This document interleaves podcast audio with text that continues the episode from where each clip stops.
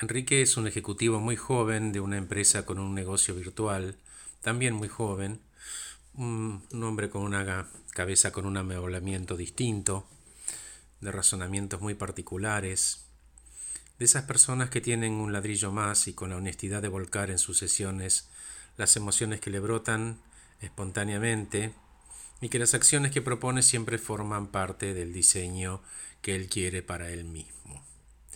En un momento de la sesión de esta semana manifestó, Horacio, estoy consagrándome a liderar y eso tiene un costo.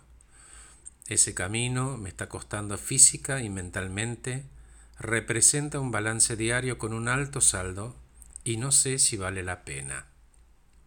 Le propuse cambiar de sillas y llevar adelante un intercambio de roles, que él sea el coach y me ofrezca las preguntas que él considerará las apropiadas para volcar luz en este concepto de si vale la pena el esfuerzo.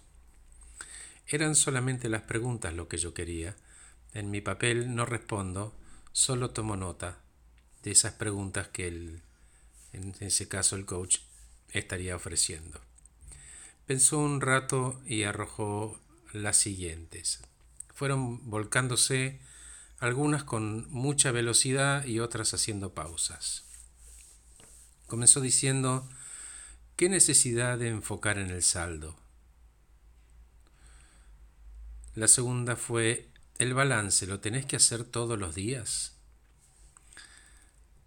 Después siguió con, lo que lográs llevar al patrimonio neto, ¿no lo estás subvaluando? La cuarta fue, ¿cómo crees que podés pasar de esta situación a una mejor? Por ejemplo, yo soy. Siguió con ¿No crees que estás apuntando muy bajo? Otra fue ¿Por qué te estás haciendo tanto problema? E hizo una pausa larga y avanzó con otra que era ¿Qué pasó con los fantasmas? ¿Sos consciente del poder de transformación? La novena era, tenés ese poder, te consta. ¿Cómo haces hoy para tener ese poder? La décima fue, ¿cómo vas a seguir teniendo y multiplicando ese poder? Después murmuró, pasos y avances. Y con esta última oración ya empezó a autorresponder y decidí cortar el proceso en un par de preguntas más y mejoró luego de la pregunta 13. La pregunta 12 fue ¿cuál es el techo? Y me refiero a tu techo trascendental, no el económico. Y la 13 fue, para terminar, si planificas a largo plazo, ¿cuál es la meta de acá a un par de años? Saliendo del role-playing agregó, H, mi techo es un techo trascendental que pasa por la actitud, una especie de ingeniería intelectual de asociar conceptos es algo tan situacional como emocional. Es como si vibrara en otra frecuencia en la que la sociedad es mi lienzo y yo pinto y donde voy a agregar algo bueno. Un pivot que asocia conceptos de networking y productos, ideas y negocios. El secreto del lenguaje y empoderar. Hay un río grandioso espiritual y hacia ahí voy.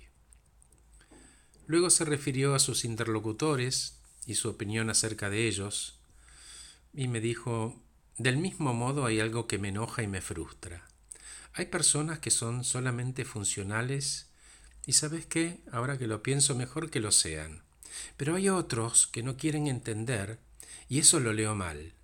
Me provoca ira, me da bronca que no quieran recorrer ese camino. Necesito que me ayudes a manejar la ira desafiarme a trascenderla porque saca lo peor de mí.